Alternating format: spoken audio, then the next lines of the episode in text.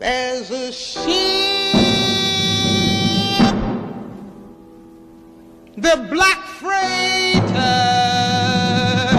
with a skull on its masthead will be coming in. Bienvenidos a las crónicas del labio negro.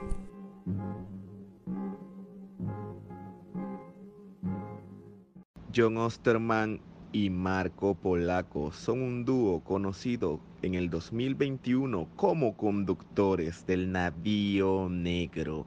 Y mientras los supersonidos en todas las plataformas continúan, los dejamos con Little Greenback.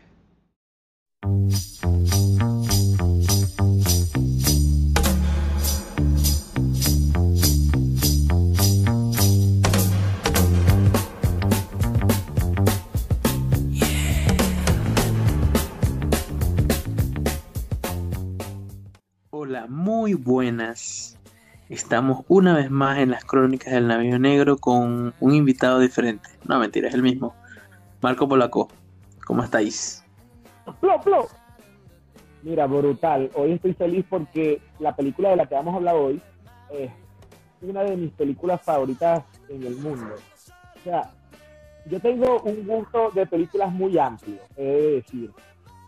Mm, no voy a decir que esta está, digamos, en el top 5, pero en mi top 20 de todas las películas que yo he visto en mi vida está. Y eso es decir bastante. Marco, me tienes que decir específicamente si es del 1 al 10 o del 10 al 20. Ok, mira, yo creo que esta película, eh, ver, yo creo que está puesto número 9, O sea, pero está en el top 10 entonces. está en el top 10, sí. Sí, sí, sí, fácilmente. Ok. Cuéntame, quiero saber algo. Quiero saber algo. Quiero saber si. ¿Cuál fue la primera película que viste de Quentin Tarantino? Mira, yo soy del, del año 91, eh, tengo 29 años, y como dije en el primer podcast, cuando hablamos de... En el primer podcast hablamos de, creo que de WandaVision. El primer podcast fue de la Liga de la Justicia de Zack Snyder. Ok, como dije en el primer podcast, yo no soy cinéfilo de toda mi vida. O sea, Ok. siempre se llamé por el cine, siempre fui muy peliculero.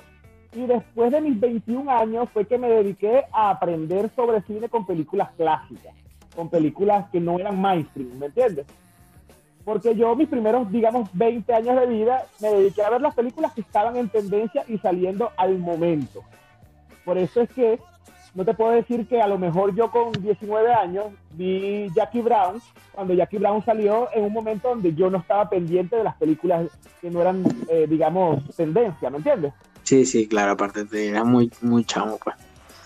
Pero cuando yo estaba joven, carajito, adolescente, salió una- una película que se llamaba Kill Bill. Y yo no sabía quién era Quentin Tarantino, yo no sabía quién era... Bueno, reconocí a la actriz porque ella era la que salía en Batman y Robin. O sea, que es en ese clásico del cine trash. Sí, y yo dije, ok, eh, es un, bueno, vamos a verla. Y quedé enamorado de Kill Bill porque me pareció muy distinto al cine convencional. Yo no sabía quién era Quentin Tarantino, yo no sabía que eso era su forma de arte, yo no sabía que esa era la manera en que él hacía películas. Yo solo vi una película gore, sangrienta, que me pareció súper distinta a todo lo que había visto, pero quedé enamorado de, de- de, digamos, de, de la dirección, de la producción, y yo no sabía ni siquiera qué era dirección, ni nada. Pero yo recuerdo, y, y mira, a todos los que me están escuchando, sí, sí, discúlpenme, pero aunque soy, eh, no, bueno, yo no soy centennial, yo soy millennial, aunque soy un millennial, casi un centennial, a mí nunca me ha gustado Steven Spielberg. A mí nunca me ha llamado la a mí nunca me ha llamado la atención eh, George Lucas. El primer director de cine con el que yo vi, o sea, Haciéndote amigo. estoy siendo polémico, estoy siendo polémico. Sí, polémico. El primer director de cine que yo descubrí porque yo vi la película, o sea, no fue porque era famoso, sino porque yo en la película vi Direct V fue Quentin Tarantino, el primer director de cine que yo dije, yo quiero saber quién es él, yo quiero saber más películas de él, yo quiero, eh, mira, conocerlo, saberlo, o sea, Tarantino fue el primer director que te despertó la curiosidad por saber que era un director de cine, más o menos. voy más, voy más allá. Yo le debo mi amor al cine a tres personas. A ver, Al cuéntalas. Pacino, Al Pacino, por supuesto, claro. Leonardo, Leonardo DiCaprio y Quentin Tarantino. Ya va. Ok, ok, perfecto. Ahora, Mis dos, mis dos actores preferidos y mi director de cine preferido. Es decir, que eh, me imagino que una, eh, Érase una vez en Hollywood, a ti te encantó porque están los tres juntos en una sola película. No es, no es mi película de Quentin Tarantino favorita, pero sí me gustó. Mira, mira, mira, mira, mira. Está bien, está bien. Ya hablaremos de esa película. Sí, lo que pasa es que la película se me hizo, eh, en partes, un poco lenta, pero me gustó. Ya, ya, ya, ya. Ella, ella es muy buena a su estilo. Ok, ok, ok. Mira, pero no hemos dicho de qué película vamos a hablar. ¿De qué película vamos a hablar hoy? Mira, eh, sabes que yo la vi, o yo la tengo, pues, en, en inglés, ¿verdad? Ok, Y cuando ella empieza, ella sale el nombre en inglés, pero abajo sale el subtítulo, que no tiene nada que ver con el título original. Que abajo decía Los Intocables. Los Intocables de Alien Ness, de Brian De Palma. Una verga así, pues, y yo como que, marico, no. Y es, y la película que vamos a hablar hoy es de la gran, la majestuosa, la que creó el estilo de Tarantino, y es Perros de Reserva. Reservoir Dogs, exacto. Muy bien, muy bien, muy bien. La ópera, Una pri- joya, la ópera sí. prima de Quentin Tarantino, la primera película. la que creó ese estilo de, de hacer una, una, una trama no lineal que después lo vimos en Pulp Fiction, pero aquí fue donde él lo materializó, Sí, sí, fue que no era tan común. Ahorita vemos muy fácil que una película empiece de atrás para adelante, de adelante para atrás, de la mitad para la, la secuela, de la, de la secuencia para la otra. Ahorita es muy común, muy común. pero cuando Quentin, Taran- cuando Quentin Tarantino hizo Perros de Reserva, era muy poco común ver que una película no fuera linealmente hecha. Correcto, sí, sí, sí, totalmente de acuerdo, así, así, así fue. O sea, y tú sabes que a Tarantino se le acusa bastante eh, de robar ideas, de robar hasta planos y de, de hacer remakes velados de, de películas anteriores. Pero si de algo podemos, o sea, acreditarle a él genuinamente y completamente, por ejemplo, esa cuestión de la, de la trama no lineal que él la perfeccionó de una manera tal de que ya cuando ves tú en otra película que no sea de Tarantino, ya puedes decir si la trama es no lineal, que es algo eh, tarantinesco. Muy tarantinesco, exactamente. Hay muchas personas que en la actualidad, muchos centennials que dicen que Quentin Tarantino es un, es un director de cine sobrevalorado porque han visto nada más las últimas películas de él y, y- y saben de él casi que desde de Django sin cadenas para acá. Ok, Estoy hablando de los centennials. sí, Estoy sí. hablando de los centennials. Ujú, Y no, huevones, investiguen Claro, vayan para atrás, bajen del 2000 para atrás y vean que Quentin Tarantino creó estilos, creó maneras de contar una historia. Esa manera donde los directores, don- donde Quentin Tarantino con poco presupuesto creaba un diálogo de dos minutos donde nada más actores sentados en una mesa con una conversación común se describía cada uno de los personajes y tú podías entender quién era el jefe, quién era el chistoso, quién era el intelectual, que es lo que pasa también en Perros de Reserva. Nada más en el intro de esta película, cuando ellos están sentados en la cafetería y tienen la conversación de Madonna, que están hablando ahí, que Steve, eh, Steve Buscemi habla de la propina, La propina. y ahí tú sabes quién es el ya tú sabes ahí quién es el intelectual, quién es el jefe, quién es el chistoso, quién es el, el, el- el más psicópata. Y eso es algo que también Quentin Tarantino hizo y que perfeccionó mucho más en el diálogo que tienen Samuel L. Jackson y John Travolta en Pulp Fiction, que es uno de los mejores diálogos que puede haber cuando hablan de la Big Mac. Cuando hablan de- del masaje de pies o del, o del McDonald's en, en, en, en Francia. Del McDonald's de la- del McDonald's en Francia. Yo no sé cuál, cuál de las dos escenas me gusta más, pero o sea, son brutales de verdad. es una conversación, si te pones a ver, súper simple, al igual que cuando hablan de Madonna aquí, cuando hablan de la Big Mac allá, es una conversación que pudiéramos tener todo el mundo, porque cualquiera sabe de Madonna, cualquiera sabe de la Big Mac, es una conversación que pudiéramos tener tú y yo, y eso es lo que hace Tarantino, que nos pone en la situación de los personajes y hace que nos encariñemos con unos delincuentes de un segundo al otro para después, de, para después decirnos, mira, ve, estos delincuentes que estaban hablando pacíficamente ahorita, ahora los vas a ver en acción.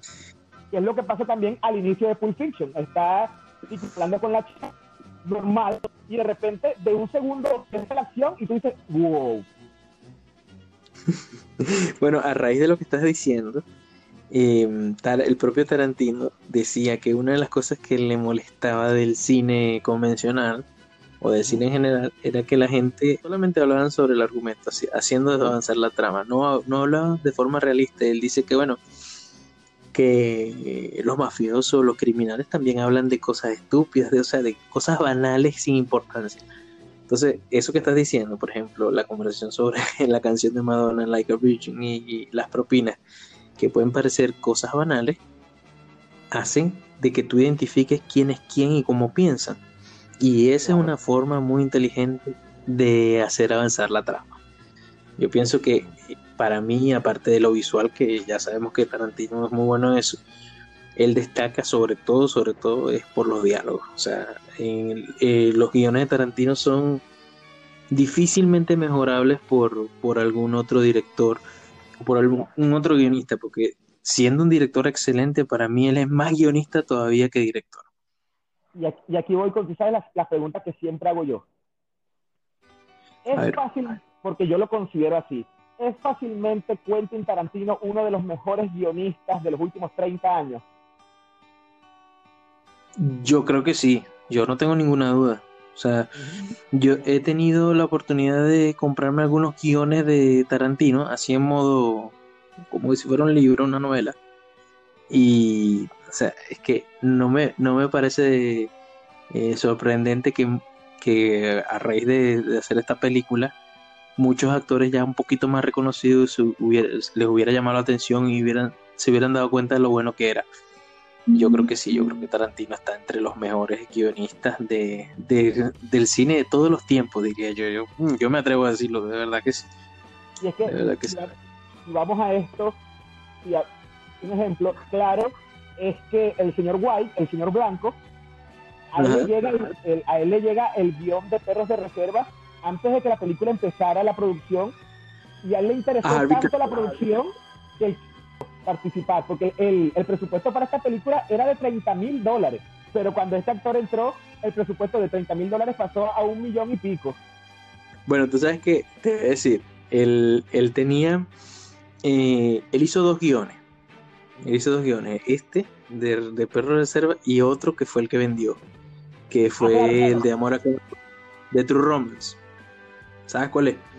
Que es dirigida por Tony Scott, el hermano de Ridley Scott, que también es un peliculón. Ese guion es de, Tarantino. De hecho, Tony Scott quería dirigir eh, Perro de Reserva.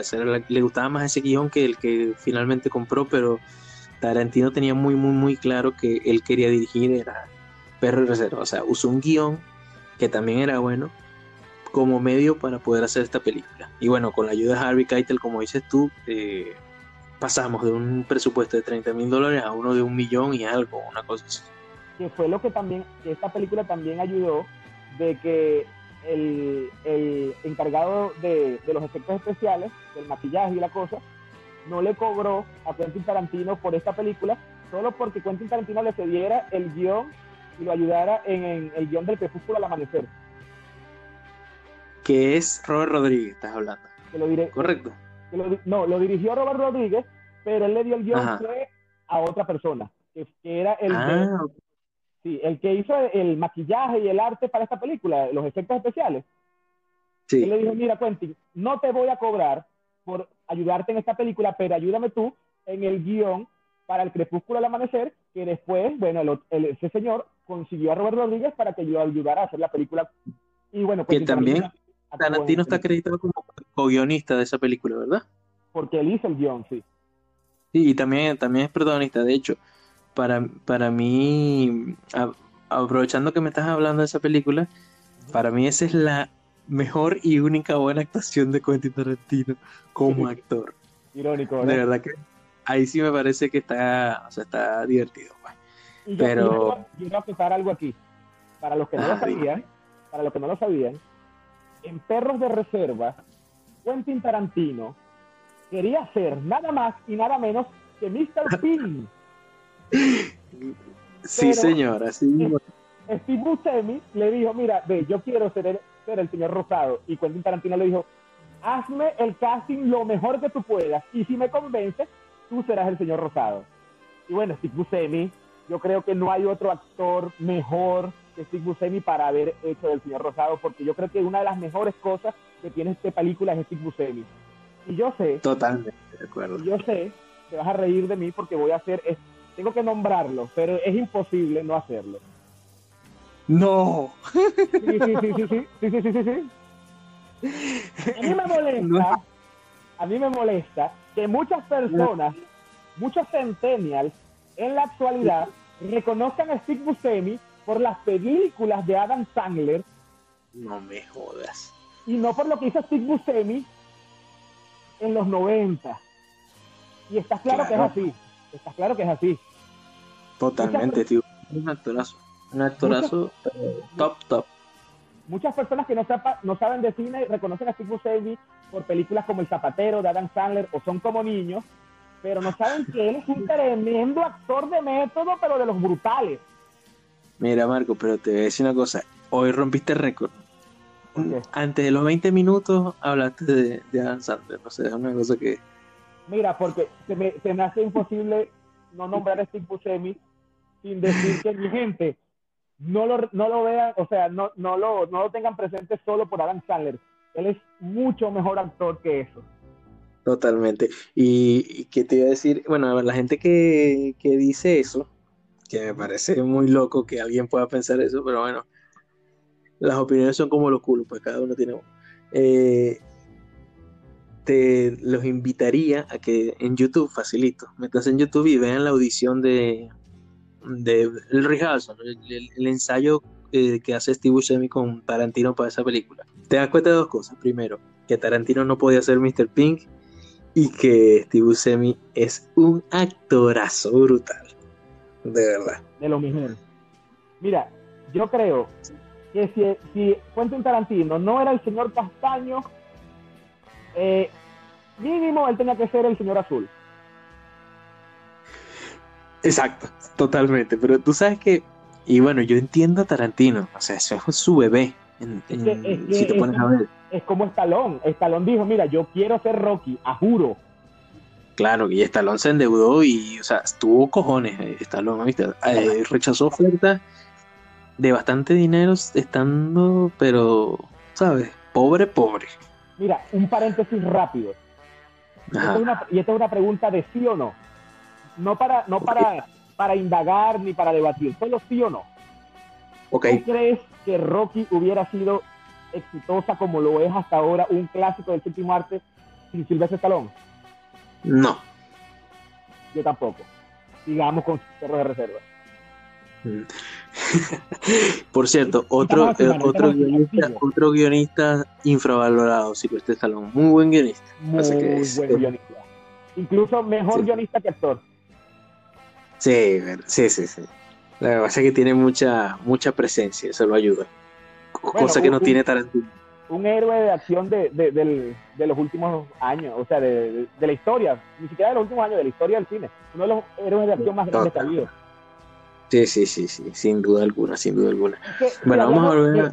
Ya, para decir este último comentario. Si hablamos de los héroes de acción más grandes de la historia,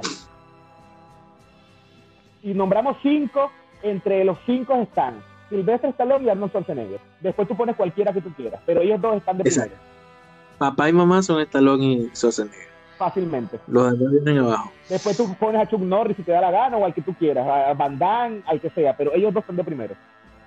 Exacto, exacto. Totalmente de acuerdo. O sea, de eso no, no, hay, no, no hay discusión posible. No, tú puedes debatir que si Bruce Willis, que si Chuck Norris, que si el otro, pero ellos dos no son debatibles. No son debatibles, no son debatibles, sin duda alguna. Sin duda alguna. Bueno, vamos a volver a, Ah, Reservoir Dogs. Entonces, ¿Sabes qué me da risa? a ver. Yo, yo sabía que esto posiblemente iba a pasar. Que llevamos los primeros 20 minutos y no hemos iniciado a hablar de la película. Sí, sí, tú sabes que me, eh, eso me está recordando, hoy mismo me pasó que estábamos eh, en un grupo de WhatsApp uno- de unos amigos, eh, estábamos hablando no sé de qué, y yo tenía una información de que ellos querían saber más y no sabían, pero yo estaba así como aburrido, pues no quería darla, no quería hablar, no quería hacer nada. Y entonces me mandó un mensaje amigo, me dijo, mira, tú hablas demasiada huevonada en ese podcast. Coño, cuéntame, ¿qué es lo que está pasando? No me puedes explicar esto. Explícamelo, ¿vale? Pásame un audio dímelo. Así, y bueno, ahora que estoy viendo que no me ha empezado la película llevamos 20 minutos hablando, le tengo que dar la razón a ese amigo. Es que yo, mira, yo tengo, para los que no lo sepan, y, y los amigos que tú, tuyos que escuchan este podcast, que les mando un saludo, eh, yo tengo tres proyectos de cine semanal. Uno se llama El Ok. Cuartico de Cine, que sale por Monagas Visión. No, no, eh, cine privado, que sale por Monagas Visión, que es un canal aquí en Maturín, Monagas, ¿verdad? Donde yo Ujú. hablo de noticias, los trailers de la semana y digamos alguna película en específico que Ok. a mí me nazca. También tengo mi sección, mi cápsula de cine semanal, que es hablando de una película que haya salido esa semana que yo haya visto, que sea mainstream, digamos de Netflix, de Disney Plus o algo así. Eso yo lo subo en Ese es mi Instagram. favorito, por cierto, de lo que estás haciendo. Que ese es mi, my personal favorite. Mi favorita de lo que estás haciendo es esa, la cápsula. O sea, de las tres cosas, esa es tu favorita. Sí, me gusta bastante. Está fina. Gracias. Ya, ya, te- ya, ya ayer vi la película de la que voy a hablar en martes, así que preparado. Mira, este, pero, ¿cuál es la diferencia del podcast y estas dos cosas?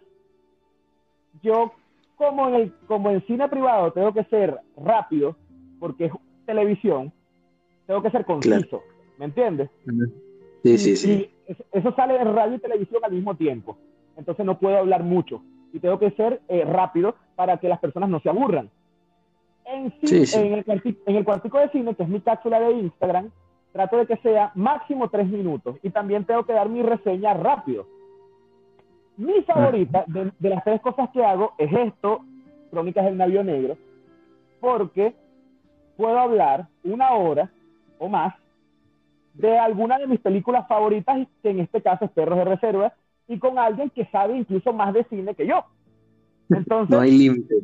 no hay límites. Y yo amo eh, el Crónicas del Navío Negro, porque no siento que estoy grabando algo para internet, siento que estoy hablando con alguien en, en- en mi casa o en la casa de él, tomándome un café o algo, ¿me entiendes? Claro, y ese es el concepto de las crónicas, es esa, que no haya límites y que no haya ningún, o sea, que no estemos encorsetados hablando de, de. Si son cosas que nos gustan, vamos a hablar, a conversar normal. Y eso Y es la, ese es la, lo bonito. Eso está muy bien. yo, cuando yo sabía que hoy íbamos a hablar de perros de reserva, sabiendo que tú eres incluso más fan que yo de Quentin Tarantino, yo dije, hoy el podcast fácilmente va a durar una hora 40 minutos. Sí, fácil, fácil, fácil. Mira, si en, la, si en Psicosis, que yo casi ni hablé, duró una hora 20 minutos, imagínense en esta. Esto no hemos empezado todavía. Vamos a empezar, vamos a empezar. Vamos a empezar, vamos a empezar. Ok. Quiero que me digas algo de. Ahora que estás diciendo eso, que, que no hablaste mucho el, el podcast pasado. Vamos, vamos, vamos a, vamos a tomar venganza de eso. Sí. Háblame de, de más datos de producción, más curiosidades de, de, de la película, de cómo se hizo, pues. Mira, tú sabías que cuando Quentin Tarantino estaba de- trabajando en el videoclub, él le fue a recomendar una película clásica a un señor. Ok. Y el señor le dijo, mira, yo no quiero películas sobre perros de reserva. Ese es el origen del, del nombre. Hay muchas teorías. y Quentin Tarantino le quedó ese nombre de perros de reserva, y de ahí es que viene este majestual, eh, eh, eh, gran nombre, que para mí es muy bueno, aunque nunca se nombra en la película. Nunca se nombra y yo creo que, y bueno, y las veces que le han preguntado a Tarantino, o sea, él mantiene como así como el misterio, pues. no, no confirma ni desmiente Sí. el origen de el origen del nombre. Y para los que no lo sepan, el señor azul, que tiene muy pocos diálogos, porque nada más Sí. sale en la cafetería y cuando están poniendo los nombres, él sabe de Sí, yo creo que el, uni- el único diálogo que dice creo que es que hab- habla sobre los tips, pero una tontería dice, no dice más nada. Él sabe de delincuencia y, y sabe de robos. Y él dijo, mira, me, me parece absurdo de que si alguien que planea un robo, primero se reúnan todos juntos antes del robo en una cafetería y segundo que se vistan igual. Porque a la hora, después del robo, todo el mundo los va a re- a reconocer y los testigos van a decir, mira, ve, ellos estaban en tal sitio y son tal, tal, tal y tal persona. Eso me parece súper curioso y si te pones a ver es verdad.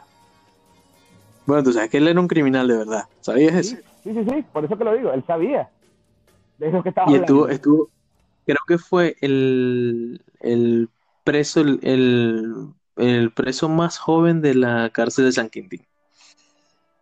O sea, era, era una joyita, Sí, era una joyita. Conoció a Dani Trejo en la cárcel, por cierto. Si te pones a ver, tiene un aire, ti- ti- ti- tiene como... Si tú lo ves, tú dices, Sí, sí, sí. Él, fácilmente puede ser amigo de, de Dani Trejo. Pero bueno, fue un criminal, digamos que reformado y después se, se dedicó a la actuación y no dio problemas en la, en la, en, ¿cómo se llama? En el, en el rodaje de, de Reservoir Dogs. ¿Qué otros datos de producción tienes por ahí?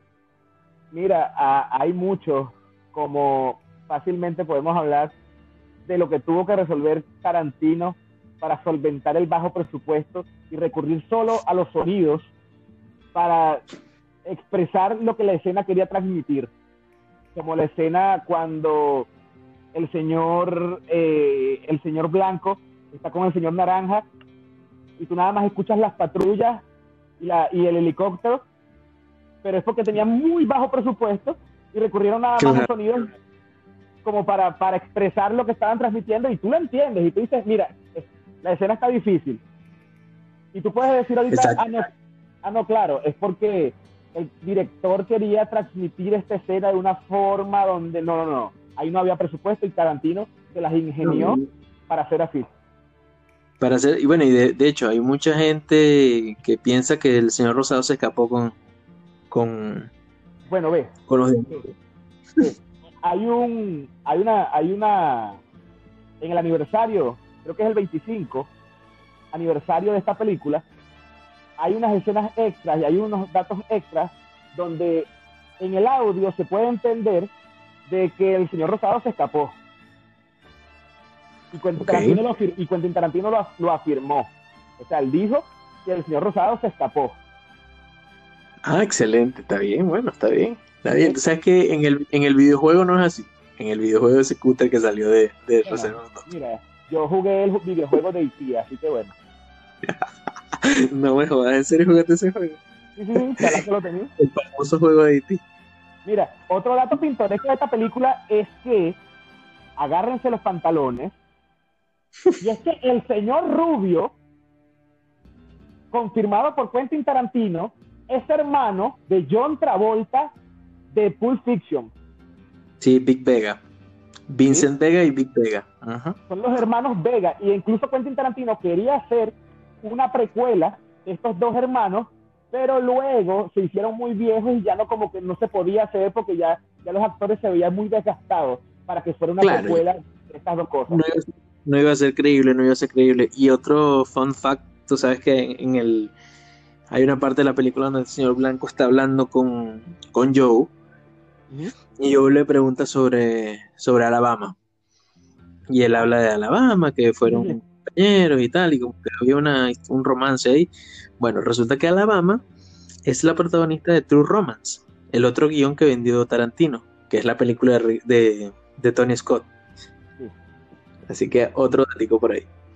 Y que incluso hasta que salió esta película, se, se, se rumoraba de que iba a haber un crossover, pero luego el final de aquella película, digamos que no, no fue acorde y, y se desmintió, porque el final fue Sí. cambiado a última hora y no era como que creíble el crossover entre, las dos entre los dos personajes, pero sí, hasta, ese, hasta el último momento se vio venir. Exacto. Entonces, bueno, tenemos que, que bueno, ya tenemos algunos datos de producción. Sabemos que fue de bastante bajo presupuesto. Más, si, si no es por la intervención de Harvey Keitel, no hubiera sido un millón, sino 30 mil dólares. No sé cómo hubiera pasado, no sé cómo hubiera grabado esto eh, Tarantino. Pero vamos a, vamos a hablar de una cosa muy importante. ya lo habíamos comentado. ¿Cómo empieza la película? La conversación en la cafetería. De Madonna y de las propinas.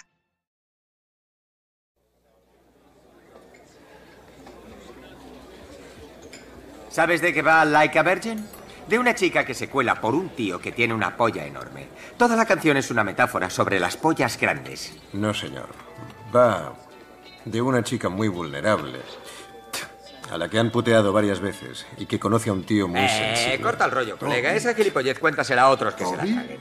¿Quién cojones es Toby? Like a Virgin no trata solamente de una chica sensible y un tipo simpático. Esa es True Blue. Sí, sin duda eso está muy claro. ¿Cuál es True Blue? ¿No has oído True Blue? Fue un exitazo de Madonna. ¿Qué cojones te pasa? ¿No oyes la radio? Oye, no he dicho que no la haya oído, solo he preguntado de qué va. No soy fan, Madonna. A mí tampoco me enrolla. A mí me gustaba al principio en Borderline, pero desde Papa Don Preach paso de ella. Eh, me estáis liando. Con tanto rollo ya no sé lo que os estaba diciendo. ¿Qué coño era? Ah, Toby, esa chinita. ¿Cuál era su apellido? ¿Qué es eso? Ah, una vieja agenda que encontré en un abrigo que hacía mucho que no me ponía. ¿Cómo se llamaba? ¿De qué cojones estaba hablando? Que True Blue va de un tío y de una chica sensible que conoce a un buen tío y que Like a Virgin es una metáfora sobre pollas grandes. Vale, voy a deciros de qué va Like a Virgin. Trata sobre una putita que es una máquina de follar. O sea, por la mañana, por la tarde, por la noche, polla, polla, polla, polla, polla, polla. ¿Cuántas pollas son? Un montón. Entonces la tía un día se encuentra con un hijo puta que tiene un pedazo de pollón. El tío es como Charles Bronson en La Gran Evasión, cava túneles. La tía ha encontrado la polla de su vida y siente algo que no había sentido nunca. Dolor. Dolor. ¡Qué dolor! ¡Qué dolor! Y no debería, porque ya se la han tirado muchas veces, pero cuando ese semental se la folla, le duele. Le duele igual que la primera vez. Y el dolor hace recordar a esa máquina de follar lo que sintió cuando era virgen. De ahí el título, Like a Virgin. Vamos a hablar de la conversación de la cafetería, de cómo empieza la película. Es así como que em, eh, un cold opening, lo que llaman, sin introducción, sin nada al principio, simplemente te tiran la conversación en la cafetería. Entonces, quiero que me digas tu opinión sobre lo que significa la canción de Madonna Like a Virgin, por favor. Mira, esta canción me parece brutal, ¿verdad? Para el inicio de, esta película, porque si algo tiene Quentin Tarantino es que él no, él no sabe distinguir entre la cultura y lo que es tendencia. Para él es lo mismo. Es él, a veces muchas personas juzgan a Tarantino y los, los que son, digamos, críticos de pura cepa, dicen de que él no hace películas, digamos, de culto, por así decirlo, porque él, él es muy popular. Y no, para Tarantino es lo mismo. Él hace lo que a él le gusta. Tan fácil como eso. Fíjate cómo han cambiado las cosas, que esta película cuando salió era una película de como dicen aquí en España, de gafapastas, ¿entiendes? De, o sea, yo estoy viendo, yo como no era tan mainstream, o no era mainstream Tarantino, era como que estoy viendo una película rarísima y somos muy fans de esta película de bajo presupuesto, de no sé qué, y ahora la cosa ha cambiado, como ahora Tarantino es mainstream, entonces ahora no les gusta. Tú sabes. imagínate, esa película salió en el que, en el 90 qué? 92. Una película en 1992 de un director de, cine desconocido, con un presupuesto casi que nulo, de un estilo neo-noir, ¿verdad? Porque esta película es noir. Sí, sí. Eh, es, difícil, es difícil de amarla a la primera. Pero, si algo, pero si algo tienen que saber es que Madonna le causó tanta gracia esa conversación que le mandó un disco autografiado a Quentin Tarantino y le dijo, no todo, no todo es sobre penes para Quentin Tarantino. la, la canción trata sobre el amor y no sobre dick, dick, dick, dick, dick. Sí, no igual, sobre penes. la, igual la historia está, está muy divertida. Y tú te puedes dar cuenta que ese es Tarantino hablándote, porque esas son cosas que diría Tarantino. Si lo has visto en una entrevista, te das cuenta que es el tipo de persona que diría, que, que contaría una anécdota de ese, de ese tipo. Y bueno, en cuanto a, a- Después viene el momento de Steve Buscemi de brillar, hablando de las propinas. Que a mí me parece, de hecho, un, un diálogo muchísimo mejor todavía que el de, que el de la canción de Madonna. ¿Qué te parece? Mira, mejor que el de Madonna y, y me atrevo a decir, y me disculpan todos, pero me atrevo a decir que es un diálogo hasta mejor que el de John Travolta en Pulp Fiction. Sobre. Porque aquí, está- porque aquí estamos hablando de un diálogo transgresor, de un diálogo polémico, de un diálogo que aparte de, de, de- de presentarte al personaje, de crear, eh, digamos, esa conversación, es un diálogo hasta polémico, porque tú te puedes, todos, todos en el mundo damos propinas y todo el mundo, cuando tú escuchas ese diálogo, te puedes poner del lado de él como que puedes que no. Sí, pero en, en una cosa sí tiene razón. No sé si tiene razón en eso que dice, pero sí tiene razón en que la gente es borrega. ¿Me entiendes? Alguien te dice que tiene que hacer esto y casi que no te pregunta por qué y lo hace simplemente porque la sociedad te obliga a hacerlo. Y cuando él dice, Por eso, cuando él dice, ¿por qué no le, por qué no le das tip a los de McDonald's? Y ellos también se están matando como las camareras. Entonces ahí te pones a pensar y a mí me hace demasiada gracia, pero cada vez que lo veo me río mucho. Es como Mr. Orange, el señor, el señor Naranja. Dice, me convenció, devuelve mi dólar. Y, le- y- y- y su no creo en dar propina. No creo. cuando llega y cuando llega Larry, Larry el señor, Yo. cuando llega el jefe, Yo, yo, ah, no, no crees en dar propina, da tu maldita, yo pagué el, el desayuno, da la propina, Ah, bueno, nada más daré propina porque tú pagaste la vaina. Bueno, y con ese bozarrón que tiene el tipo, o sea, ¿cómo va a decirle que no? ¿Cómo va a decirle que que no? te da una cachetada. Ok, vamos a hablar. Ok, ya, ya, ya, ya hablamos de esto. Me parece que el comienzo es brutal. O sea, te Mira. mete, sin contarte de qué va la película, ya tú estás completamente dentro de, de la historia y quieres saber más. enamoras porque Sí, sí. en- todos son adorables. El señor Rubio es adorable en, Ujú. momento. Eh, Ah, mira, todos. ahora- Ahora que estás diciendo eso, tú sabes que en esa época, bueno, no sé si todavía en esa época, pero yo creo que sí, eh, Madonna estaba casada con Sean Penn. Y gran- tú sabes que en esta película está Chris Penn, que era el hermano de, de Penn. Eh, nota que cuando están hablando de, de la canción de Madonna, él no, él no emite opinión porque, o sea, prefirió no, no, no involucrarse en esa conversación por respeto a su, a su ex cuñado. Sí, sí, sí, sí. Mira, ese sí es un easter egg. Sí, sí. Egg, es. Justamente me acordé cuando estabas diciendo de, de que te enamoras de los personajes, porque ese también es un personajazo, el de Nice Guy Eddie, el, el hijo Mira, de, yo- de Joe. yo quiero, yo quiero, sí, el hijo de Joe es un personajazo. Eh, yo quiero, antes de empezar a hablar todo lo que vamos a hablar de la película, ¿verdad? No sé si está bien preguntarlo ahorita. Tú me dirás si es, mejor decirte- si es mejor decirlo después. Que me digas cuál es tu señor favorito de, de esta película. Ah, ok, ok, ok. Bueno, me gustan, casi todos me encantan, ¿no? Pero el mi favorito es el señor Rosa, sin duda alguna. Sin duda alguna, el señor Rosa, Steve Buscemi, Nada, está genial, está. Mira, todo, vida. aquí pensando en los papeles que ha hecho él, yo creo que este es el papel de, bueno, en Fargo también. No sé si has visto Fargo, eh, que también hace un criminal. No sé, no sé en cuál está mejor, si en Fargo o en esta, pero está genial en esta película. Aparte que Corrígeme corrígeme si me equivoco, él sale en Armagedón. totalmente, sí, sí, claro.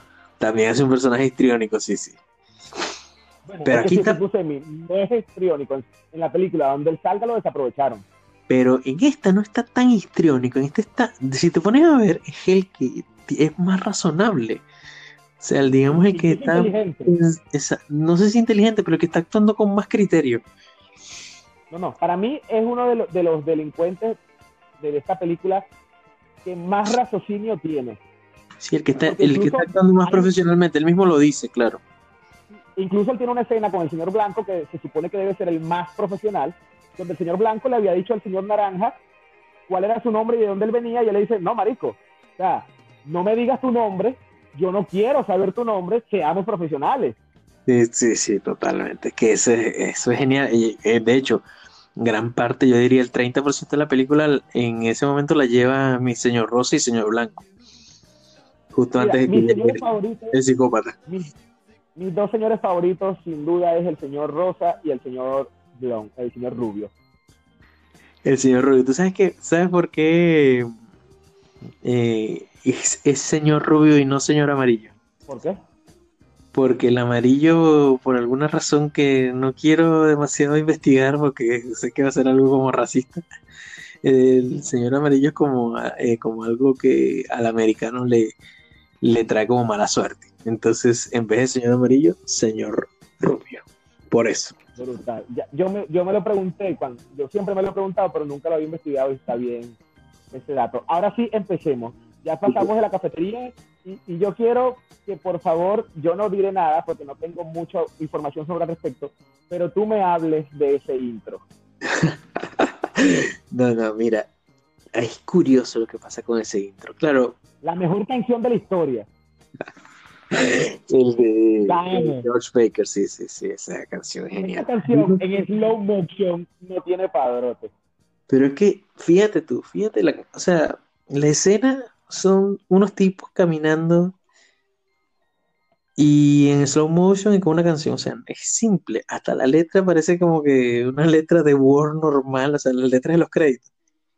Que tú dices, esto no debería ser tan épico, pero es que es una cosa que el intro es súper genial, súper genial. esta, esta película tenía tan bajo pro- presupuesto que muchos de los actores tuvieron que usar ropa de ellos. Incluso Steve Buscemi, el pantalón que cargaba era de él y los, y los trajes se los regaló la chica, la tipa de vestuario, porque a ella le gustó mucho, la, eh, digamos, el guion y apostó al éxito con esta película, porque Tarantino no tenía ni para pagar el presupuesto de los vestuarios para esta película. Sí, sí, no tenía nada. Y bueno, y, y el chándal de Nice Guy Eddie, el famoso chándal ese horrible que tenía. Eso es de él, de, de Chris Payne también. Y, y, y ¿sabes? A mí me, me, me, me hace demasiada gracia que eh, su atuendo, el, no solo el chándal, sino que no tiene nada debajo. O sea, solo el pelero que tiene, más nada. Eso es todo. de, de, de toda la película, él es el actor que incluso ese es el actor que menos me parece, bueno, lo, lo diré de forma despectiva porque no encuentro otra forma de decirlo, pero para mí él fue el peor actor, ¿Te parece que fue el, así el más flojo? el más flojo, incluso más que el policía. El policía tampoco fue que... Coño, pero a mí me parece que el policía lo hace bien, ¿vale? O sea, sí, yo sí me creo que está sufriendo ahí, que está... Ojo, ojo, ya va. Lo que pasa es que antes que el policía están los delincuentes y los delincuentes lo hacen muy bien.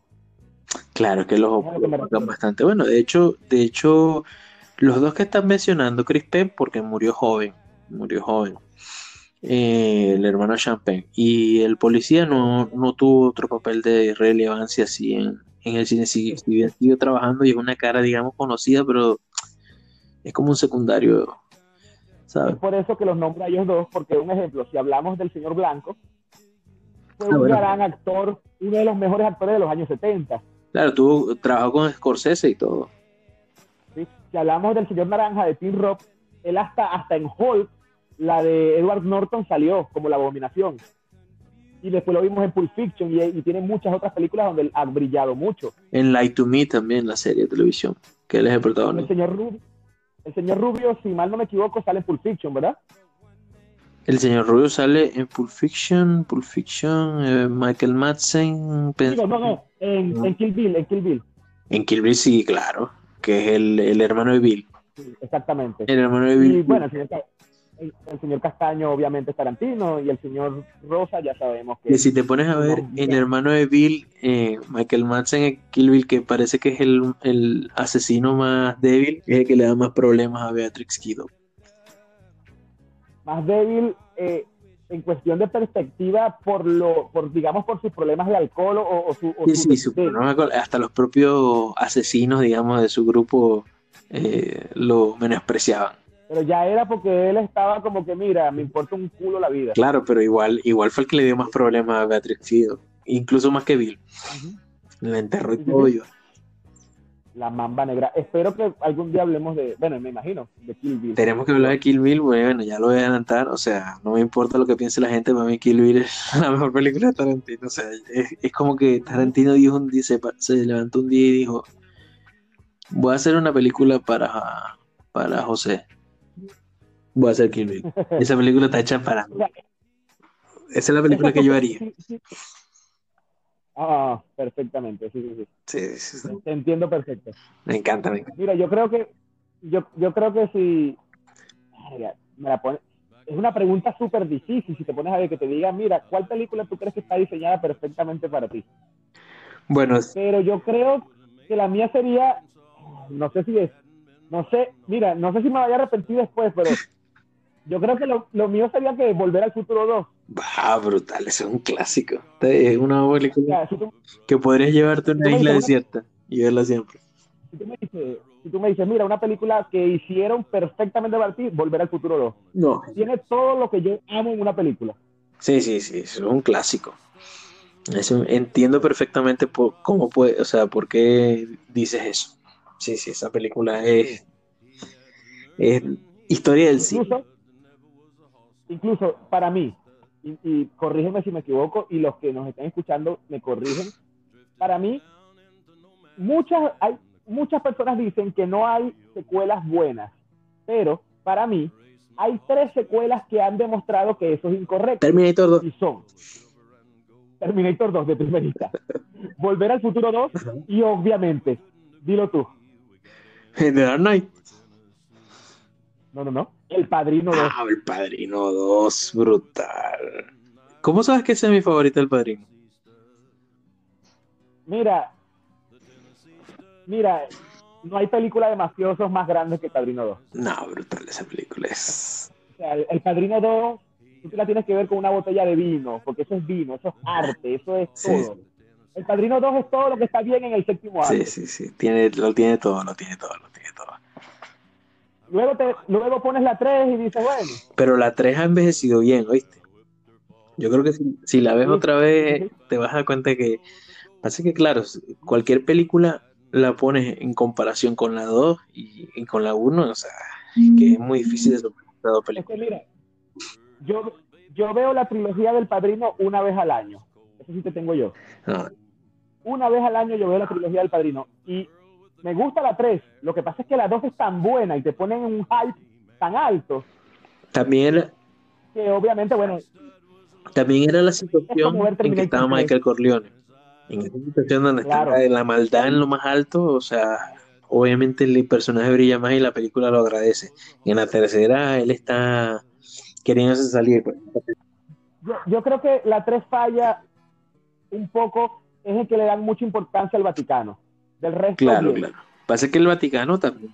Porque, O sea, digamos que la religión católica que- es, un, es un aspecto muy importante en la vida del gángster italiano, mafioso italiano. porque creo que es apellido Peña, el actor no, el, el que hace de, de sucesor, el otro Corleone, la gran Ah, estafa, eh, Andy García. Andy García y Yoke Peña. Hace un trabajo brutal en Sí, esta está, película. está genial, está genial. Sí, sí. Mira, pero nos estamos Otra vez, otra vez. y, Ya, mira, hablamos de. Adam Sandler, de Andy García y todavía no hemos empezado a hablar. Ya estamos por el intro. Y van 45 minutos. Mira, vamos, llevamos 45 minutos y vamos por el intro. Ah, no, no, vamos a empezar, vale, vale, por favor. Vamos a hablar, vamos a hablar. Mira, guíame. vamos a hablar de los personajes, ya que estamos, tú sabes. Vamos a hablar de Señor Naranja. Cuéntame tus impresiones sobre el Señor Naranja. Mira, Tim Roth para mí hace un trabajo espectacular y sobre todo porque en esos momentos él no era un actor de renombre. No era, no era. O sea, toda- todavía no tenía ningún personaje que digamos fuerte. No era. Y, y me gusta mucho por- porque Tarantino en, digamos, en la preparación del personaje refleja lo que realmente es aprenderte lo que es la actuación. Porque cuando le enseña a los personajes, él como que, mira, tienes que hacer esto, y él como que, y en realidad me tengo que aprender esto.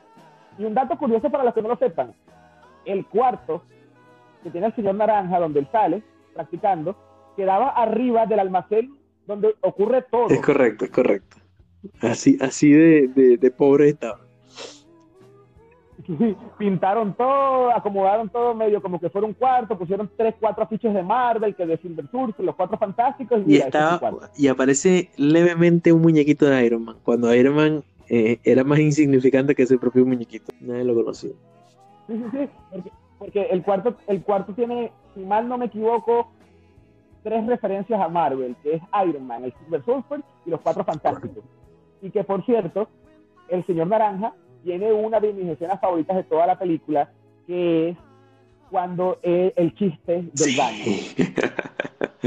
Claro, claro, claro. No, no, genial, genial, genial. Me encanta esa escena, está muy bien llevada, muy bien llevada, muy bien llevada. Es una situación muy curiosa. No sé si recordáis que en el 86 hubo una terrible escasez. Nadie tenía nada. La gente vivía de la piscina, fumaban papel, se fumaban todo lo que pillaban en los pipas. Esta tía tenía cantidad y me pedía que se lo vendiese, así que le dije que ya nunca más volvería a hacer de camello, pero que cogería un poco y se lo vendería a mis más, más íntimos amigos. Accedió en eso, manteniendo las condiciones anteriores, 10% de hierba gratis para mí, cuando la ayudase en un fin de semana. Tenía un buen manojo que iba a vender y no quería ir ella sola. Normalmente la acompañaba su hermano, pero de repente le pusieron a nosotros. ¿Y eso por qué? Por impago de multas de tráfico. Le pararon, se dieron cuenta y lo metieron en el trullo. Ella no quería ir por ahí sola con toda esa hierba. Pero yo pasaba del tema. Os lo juro, me estaba dando un rollo fatal y ella me lo pedía y me lo pedía y me lo pedía. Al final dije, vale, porque estaba harto de pipa. Fuimos a recoger al tío a las... Un momento. ¿Fuisteis a la estación a recoger al comprador con la hierba encima? El tío la quería enseguida, no sé por qué. Total, que llegamos a la estación y esperamos al pavo. Yo llevaba la hierba en una de esas bolsas que os he contado y me dan ganas de mear. Le digo a mi contacto que vuelvo enseguida, que me voy al servicio. Entro en el de caballeros. ¿Y quién está ahí? Cuatro sheriffs del condado de Los Ángeles y un pastor alemán. ¿Te esperaban? No, eran solo unos polis que estaban hablando allí. Cuando entré, todos se callaron y se me quedaron. Qué fuerte, tío. Qué situación tan jodida. El pastor alemán empezó a ladrar. Me ladraba a mí. Estaba claro que me ladraba a mí. Todos mis nervios, todos mis sentidos, la sangre de mis venas, todo mi ser me decía, lárgate, pasa, sal echando leches. Sentí el miedo como un cubo de agua, como un tiro, ¡pam! en plena cara. Yo estaba allí cagado de miedo y todos esos sheriffs mirándome y lo sabían, tío, podían olerlo, igual que el maldito perro. Podían oler mi miedo. épico. Y la cara de él en el chiste y los policías viéndolo, el perro viéndolo. Es, es, es, es meta referencial, tiene todo, porque, mira, estás viendo una escena que no ocurre porque él la está dramatizando, pero es ficticia, porque eso no pasó de un personaje ficticio en una película. Sí, es como que es es una forma bastante creativa de, de, de enseñarte cómo alguien está mintiendo y está inventándose una historia. O sea, está muy bien, está muy bien. O sea, te muestra la, la parte convencional, digamos, que es la conversación y tal y tal. Pero también la imagen, en, podríamos decir onírica, porque es algo que no pasó. O que simplemente algo que se estaba memorizando cuando estaba en la policía, estaba en el baño de los policías, de policía, y se lo imagina y, ¿sabes? Se está inventando su película y tú lo estás viendo. Mira, es, es genial, es genial. Esa es mi escena favorita, incluso de toda la Ah, película. bueno, imagínate. O sea, ni siquiera la, la, la escena, la famosa escena. Que ya llegaremos a la famosa escena. De la oreja. De la oreja. Ya llegaremos, ya llegaremos. Ya, ya vamos hacia allá. Esa es muy buena, pero sí. Bueno, hablemos de, del señor Blanco. el señor White, gracias a él tenemos todo. Bueno, Harvey Keitel, eh, eso fue súper, súper, mucha suerte tuvo Tarantino ahí, porque fue a través del productor que era amigo de él, que tenía un conocido que trabaja, que formaba parte de, la de la comunidad el hermana, bueno, total de que vecino. Harvey Keitel le encantó tanto el guion, que tuvo visión también ahí, que quiso ser productor. Y bueno, fue que ayudó bastante a Tarantino. De hecho, Tarantino cuenta en un momento que cuando ya estaban todos a bordo y estaba todo el, el elenco elegido, estaba- estaban en Malibú, en la casa rentada de, de Harvey Keitel, cenando todos. Y ahí fue cuando Tarantino cayó en cuenta de que, de que estaba dentro de Hollywood, de que por fin su sueño se estaba haciendo realidad. O sea, convengamos que en ese momento Tarantino no era nadie, estaba empezando y bueno, tuvo esa suerte de que un actor, digamos, no era top. Harvey Keitel no estamos hablando de Al Pacino, pero sí era un actor que, que era reconocido. Fue muy Sí. importante, fue muy Sí, importante. sí, era lo un actor reconocido, pues. Y Corrígeme si me equivoco, pero este es el actor que sale en Pulp Fiction. el señor Lobo, totalmente. carro. Que de hecho, el señor Lobo es uno de los mejores personajes de, de Pulp Fiction. Yo diría que el señor Blanco es. Fácilmente. El señor Blanco es. No, o sea, no, no me vaya a malinterpretar, pero el señor Blanco es la versión tapa amarilla del señor Lobo. Digamos, el señor Blanco va de profesional, va de que hace esto, va que hace lo otro, y al final es el que más se equivoca y el que está siendo traicionado y engañado. Cosa que el señor Lobo en Pulp Fiction es todo lo contrario. Ese sí es, tú sabes, the real deal. Así como, como el señor Rubio pudiera ser eh, el hermano de Bill, un poco. Exacto, exacto. Se hubiera retirado. Si se Sí, hubiera sí, retirado. sí. Pero bueno, el señor Blanco, que, que digamos que es el más experimentado, que el que debía cometer menos errores, es el que más comete errores en esta, en esta película. Pero igual Por lo sentimental que es. Porque él se encariña mucho con el señor Naranja.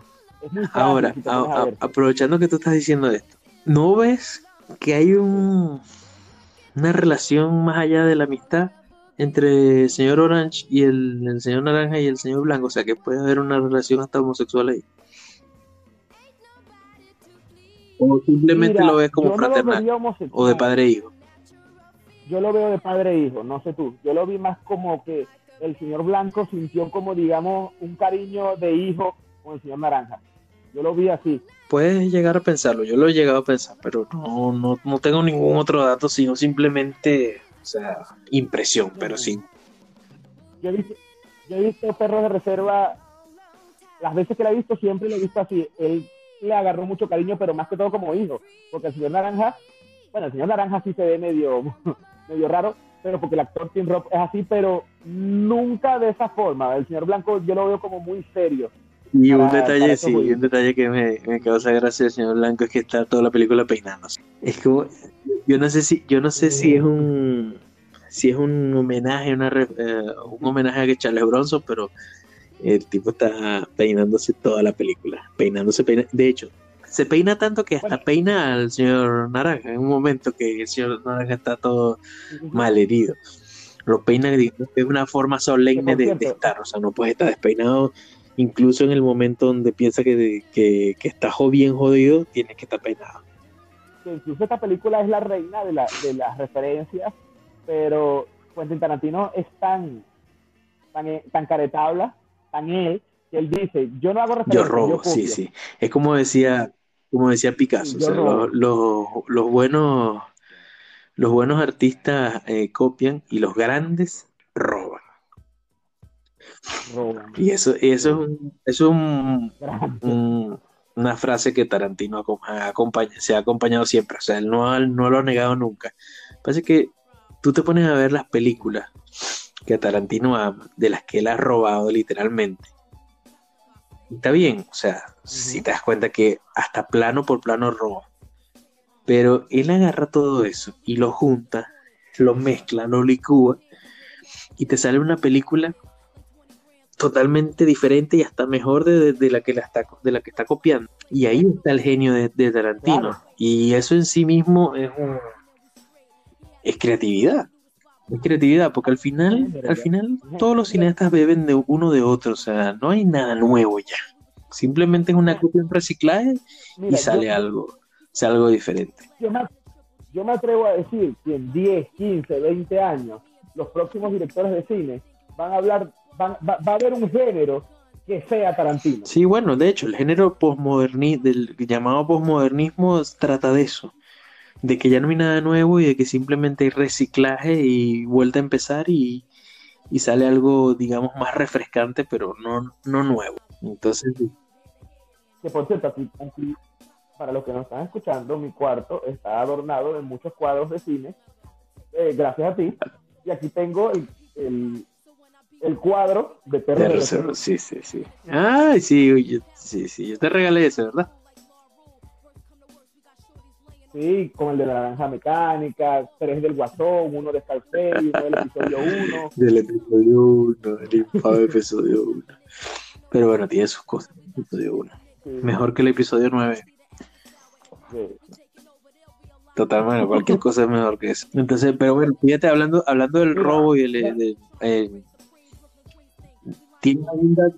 Del robo que ¿Tienes, nunca se exacto. ¿tienes algún dato sobre la película, en- o sea, de City on Fire, que se ha hablado mucho, que digamos que es de donde supuestamente Tarantino plagió para hacer esta película? Mira, no tengo ningún dato y no logré verla, así que sé tú el, el portador de Bueno, esta película. para hacer, vamos a hacerlo corto, o sea, simplemente decide que sí, o sea, el argumento es exactamente el mismo, exactamente el mismo, Marco, es igual. Pero en esta City of Fire se ve la escena de la joyería. O sea, que si tú, por un, por un hábito completista, digamos, o sea, si a ti te gusta bastante Reservoir Dogs, sí recomendaría que viera esta película. A mí me encanta, pero la película no es superior a Reservoir Dogs. Es lo que te decía. O sea, él agarró ese argumento, agarró muchas escenas, de hecho, hay muchas escenas calcadas, pero el estilo, el diálogo, el guion, la forma de rodar hace que la película Reservoir Dogs sea algo totalmente diferente y de más calidad. Y de más calidad. Mira, yo- sé que la serie a ti no te gusta, pero eh, como, como seguidor de Perros de Reserva, ¿tú no crees que la manera en que en la casa de papel colocaron los nombres de los delincuentes es una, es una referencia o copia de cómo, eh, de cómo Tarantino Sí, puso los sí, un homenaje, sí. Puede ser un homenaje, sí. Estoy seguro que algún... Sí, pero es que me, me, me bajoneaste con ese comentario. De verdad. Me- No, yo lo sé, Háblame- porque yo sé que no te yo Mira, no te háblame de, la de Adam. Sandler. bro. Yo que ahora extraño a Adam así. Sandler, sí. Pero sí, sí, tienes razón, no, no. Eh, eh, ahora fuera de broma, seguramente, seguramente. Si tú vas a hacer un, una serie o una película de robos, de, grupos criminales, o sea, Reservoir Dogs tiene que estar ahí como influencia si quieres hacer algo bien. es que, es que incluso Perros de Reserva, yo, yo lo digo en español porque pronuncio muy mal el inglés, Perros de Reserva está entre las 20 películas, de las 20 mejores películas de robos de toda la historia, incluso cuando el robo no sale en la película. el robo, en este caso, es el MacGuffin. Porque tú, Exactamente, el McGuffin. Que por cierto, vi a- a- hace dos, tres horas al mismísimo Stanley Kubrick describir lo que es el McGuffin. y- ah, Bueno, pero y te das cuenta de que es el MacGuffin porque realmente a ti no te hace falta del robo. El robo es lo, lo- lo menos importante de, de- de la película y en ningún momento lo echas de menos. Y eso es un mérito bastante de Tarantino porque aparte del bajo, bajo presupuesto y que estás viendo que la, la acción se desarrolla en un solo sitio, casi, casi por completo, más allá de los flashbacks. Es una cosa que puede crear aburrimiento en una película, pero en este caso la película se lleva bien y tiene la duración correcta. Eso sí es importante. Mira, voy con una de mis preguntas. Voy con una de mis preguntas. ¿Será esta una de las únicas películas de Quentin Tarantino que no trata sobre venganza? Mira, puede ser, pero en fi- pero como está basada o influenciada por el cine de Hong Kong, eh, bueno, también alguna venganza por ahí. Si, si te pones a pensar, pero pero sí, puede ser, puede ser. No, no, la verdad, tiene que ser la única. Crimen puro y duro. Sí, porque, porque te pones a ver todo el cine de Quentin Tarantino Sí, está sí. basado en venganza. De Django sin cadenas es venganza. Totalmente. Eh, eh, Bueno, hablando de es Django. ¿sabes qué? Eh, justamente que estás comentando a Django, en la escena de, de, de la oreja, eh, Tarantino se basó en la película de Django, la original, de Sergio Corbucci. Y ahí, ahí a un personaje le, le, le cortan la oreja. Y ahí en eso se basó para hacer esta escena, esta escena que sale aquí famosísima. Que ya llegaremos. Eso sí no lo sabía. Ahora sigamos. ¿Por dónde íbamos? Estábamos, Sí, eh, ya hablamos del señor Blanco. Vamos a hablar del señor Rosa. Mi favorito. También hablamos. No, bueno, ya, ya, yo, yo creo que ya no tenemos ni, no tenemos Sí, sí, ya digo, vamos a- señor Rosa. Hemos hablado, eh, hemos Sí, hablado sí, él vamos, vamos entonces todo. a seguir al siguiente. Vamos a, vamos al a Mr. Blonde, al señor Rubio. Mira, el psicópata más psicópata de todos los delincuentes que estaban ahí y me parece uno de los mejores Y a mí me, a mí me, me parece súper súper divertido eh, cómo lo describe eh, señor Rosa, cómo lo descarta como que si fuera, ¿sabes? Porque está aquí el, ya está el tema de que el señor Rosa es el primero que se da cuenta que hay un soplón, que hay un policía infiltrado. a mí me da demasiada risa cómo él lo descarta al señor, eh, al se- al señor Blond. Es demasiado homicida para ser policía, así que este no eres tú. Sí, sí. Sí. Y que incluso la escena cuando él aparece en- adentro del almacén con ese plano, eso sería un plano, Un plano secuencia, ¿Cómo el, se llama ese plano? el de la oreja. ¿no? no, no, el plano cuando aparece el señor Blom, que es como de a- que la cámara está atrás de él y va a- echándose para atrás. Es Sí, un plano sí. completo, pero un plano como continuo, pero Sí, pero ese, ese, ese yo creo que ese, ese es un plano cuando él sale a buscar la gasolina. Tú dices. No, no. Sabes que ellos están peleando, ellos están hablando. Ah, que abre el el señor, plano, el sí, señor sí, que abriendo el plano y te refresco. sí, sí, sí, brutal esa escena. y hay un plano donde él, él sale tomando y, y la cámara está atrás de él y la cámara se va echando para Es, atrás. es abrir él el plano, pues abriste el plano para dar, dar más información y aparece un personaje nuevo. Sí, sí. Eh, Eso.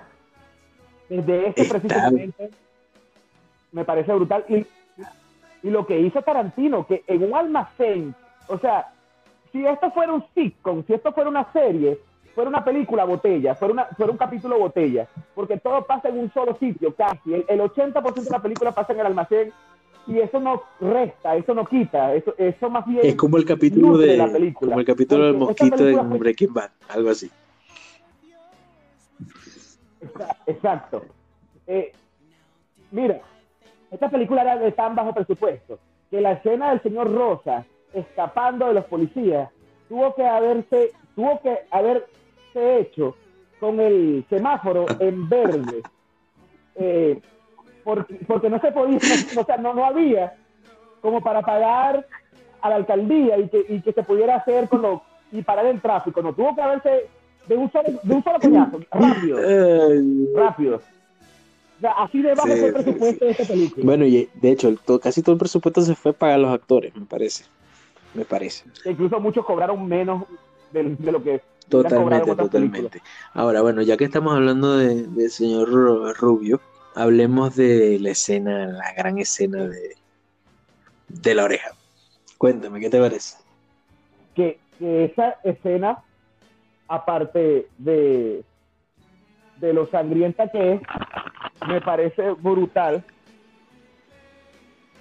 Tarantino incluso dijo, mira, yo quiero que esta canción salga en la película y no me importa que todo el presupuesto se vaya en pagar esta canción porque yo quiero esta Y no se canción". equivocó.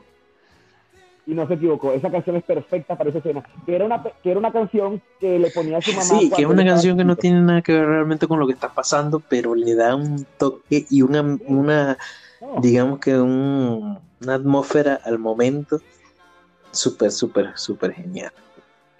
Digamos que Que muchas personas dicen que Tarantino apoya la, la violencia y en realidad no. Aunque Tarantino te muestra mucha violencia en todas sus películas, él siempre te muestra al final que la delincuencia solo te lleva a desgracia. Nunca has visto una película de Tarantino donde el delincuente triunfe al final. Bueno, Tarantino ha Todo tenido muchas polémicas con eso, pero yo estoy de acuerdo con Tarantino en el sentido que, mira, es que estás bien, estamos viendo muchas veces, vemos con eh, eh, de manera errada lo que es el cine. O sea, tú no puedes pretender de una película de acción, una película de ese tipo, que sea una película leccionadora, que te deje una mora, que te deje una moralina, que te deje un mensaje para tu vida. Eh, simplemente este es un tipo de película que te va a dar momentos de diversión y tienes que estar claro de que es una pieza de ficción, no es representativo de lo que pueda pensar Tarantino. Tarantino no sale a la calle, está matando a gente, por muy loco ese- que sea. No sé si me entiendes. Entonces, en el momento en que tú empiezas a- decir, no, que este tipo es muy violento, que el otro porque hace películas violentas. Tarantino se lo dijo a una reportera en una, en una ocasión, una de las tantas ocasiones que se molestó con los reporteros. Decía, mira, yo tengo mis películas violentas porque son divertidas, por eso las hago, no es por otra cosa, es divertido. O sea, lo que nosotros no podemos hacer en la vida real, digamos, como personas que estamos, eh, estamos en la sociedad, que vivimos en, en conjunto y que tratamos de cumplir las reglas, lo que nosotros no hacemos ahí, lo disfrutamos en, en piezas de ficción. Mira, tú vas a Japón y los japoneses son súper educados. Después ves el cine de Japón y dices, bueno, estos tipos tienen que estar locos. Y no lo están, simplemente usan ese medio para, digamos, ver cosas que no podrían hacer en su vida. Es lo normal, es una pieza de ficción, no, no, no tiene que ser un, no tiene que ser una lección de vida cada película. Esa es mi opinión. Opino igual, opino igual. Y es que eso es Tarantino, diversión.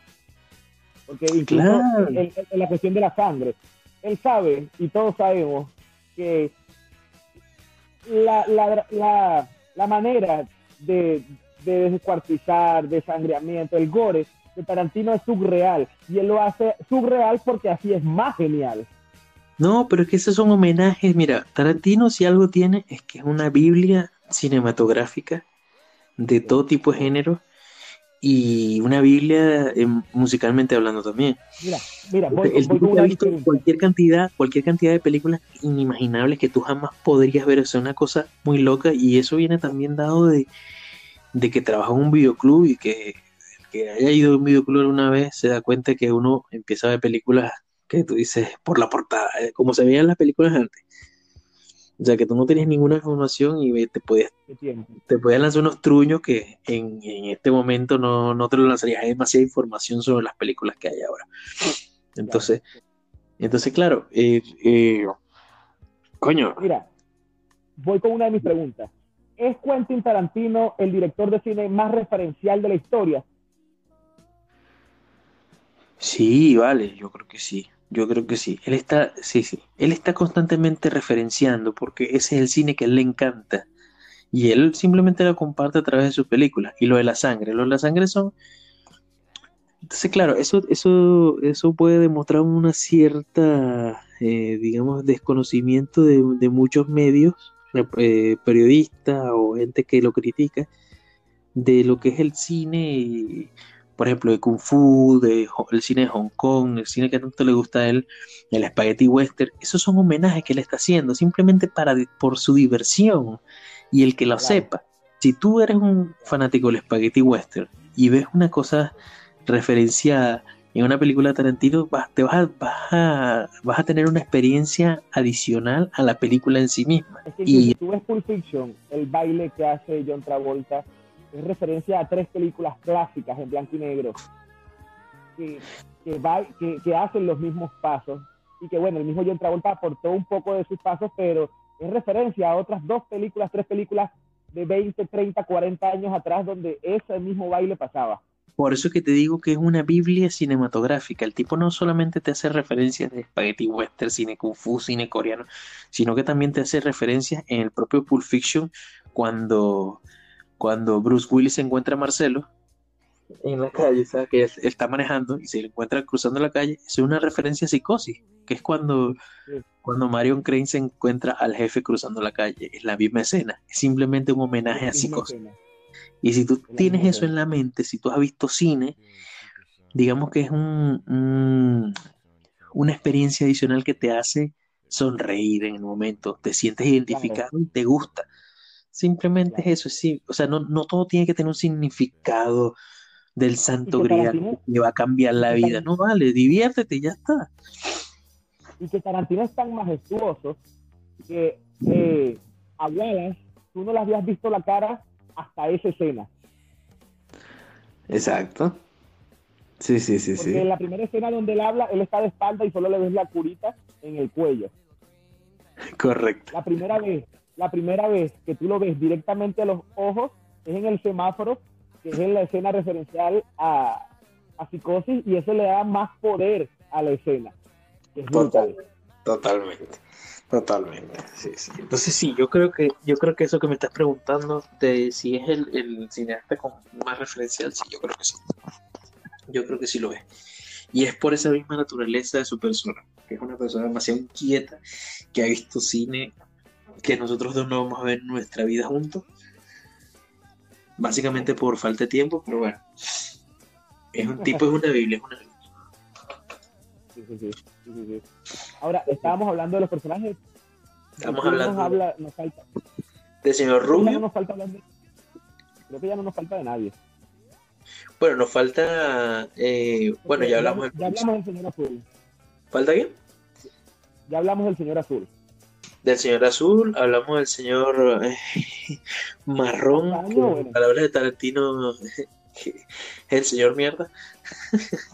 Sí. Y nos falta, nos falta hablar de, de Joe y de Nice Guy Eddie. Cuéntame de ellos, háblame de ellos. Mira, de ellos no tengo mucho de qué hablar.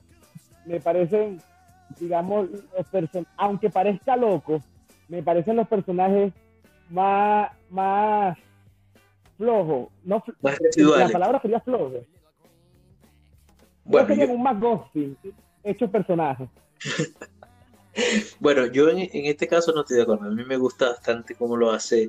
Sí sé que Chris Penn lo hace, o sea, está como muy sobreactuado, ¿no? Pero sí me encanta su personaje, de verdad. Yo en este caso eh, eh, no estoy de acuerdo, me gusta bastante cómo lo hace, sobre todo cuando el, tipo está yendo con ese teléfono gigante que tiene eh, de celular de esa época, cuando va en vía al, a, encontrarse con, con los criminales después del, de- del robo fallido. E- esa escena me encanta, esa me encanta. Y Joe tiene una presencia brutal. O sea, lo poco que lo, poco que lo ves, lo poco que habla, te das cuenta que el tipo es el jefe de la banda. Y bueno, me, me- también la referencia o, o la descripción de, del señor Naranja que hace de Joe es súper súper acertada totalmente. Si la cosa fuera un viejo sería, sería Joe Campbell. Una cosa de las cuatro fantásticas. Ya hablamos de todo, del policía, ya lo mencionamos. No te, el policía no te convenció, me, me habías dicho. No, no, o sea, sí, lo que pasa es que lo- lo- el señor Rubio, el señor Naranja, el señor Rosado, eh, el señor Blanco, tienen tanta fuerza en la película que para mí los demás actores son intrascendentes. Para mí, estoy hablando de mi opinión. Sí, sí, claro. O sea, tú lo que estás diciendo es que, eh, digamos que los tres principales que vendrían siendo naranja, blanco y, y- y rosado, o sea, opacan al resto, sí, porque son los que llevan el peso de la película. Totalmente, eso sí.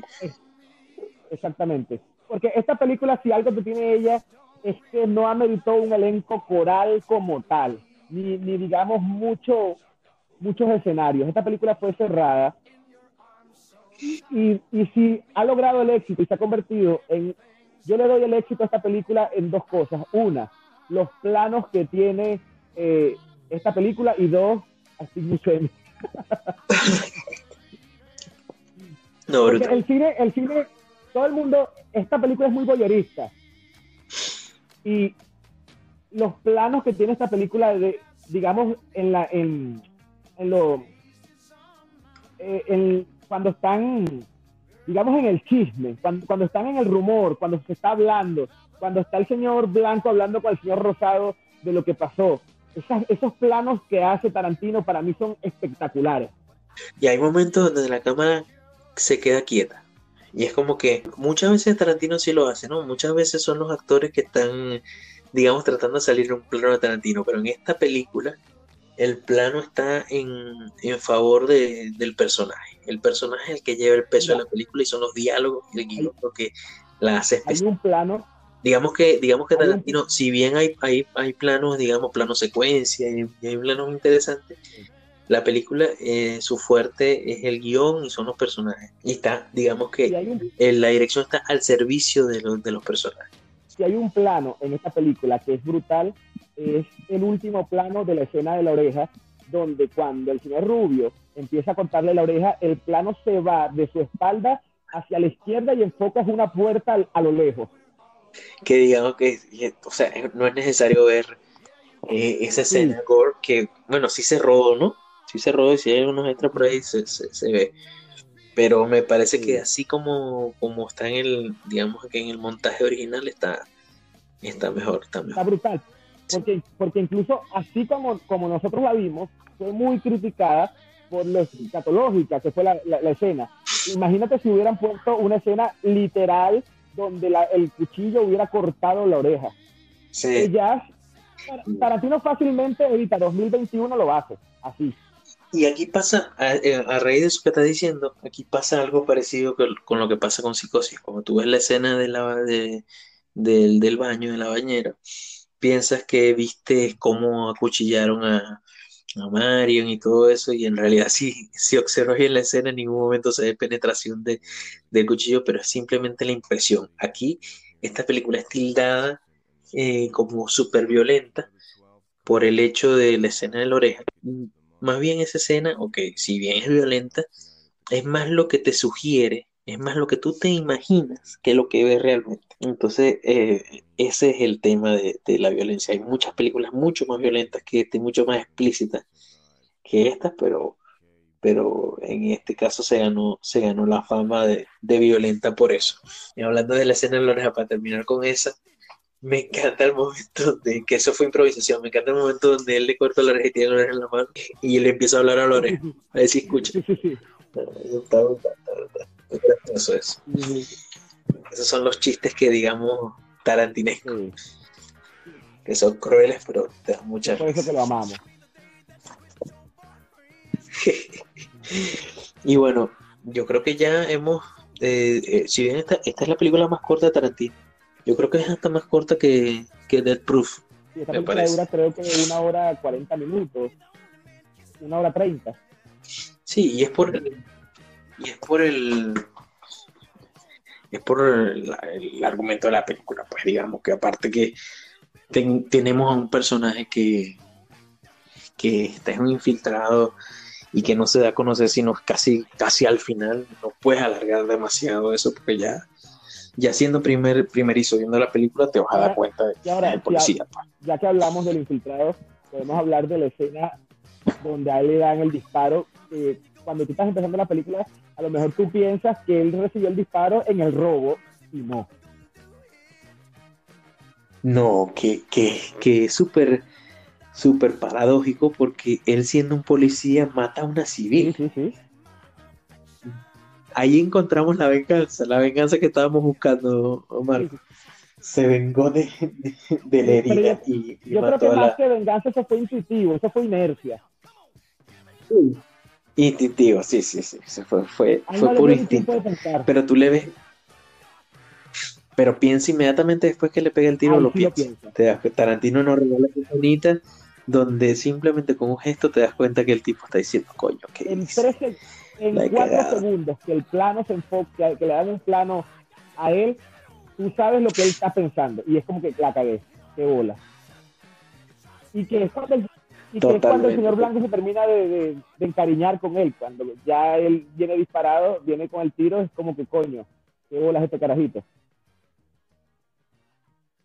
Exacto. Y mira, ahora que, ahora que estamos hablando de eso también, eh, me, me acabo de acordar de, de que esta película tiene bastantes groserías, bastantes Mira, tacos. más de como dicen aquí. 256 veces dijeron fuck. Y tiene 400, creo que son 421 eh, tacos. Sí. Que no llega todavía al, al- al último Boy Scout, pero está Y de cerquita. esas, cuatro, de esas cerquita. 400, yo calculo que Steve Buscemi habrá dicho 280. Pero es que a mí me da demasiada risa, no, no. Steve- y con todo eso, Steve Buscemi, digamos que es el, el tipo con más criterio de toda la Claro, película. incluso en la, en la escena final, donde todos se están apuntando, él está abajo de la escalera.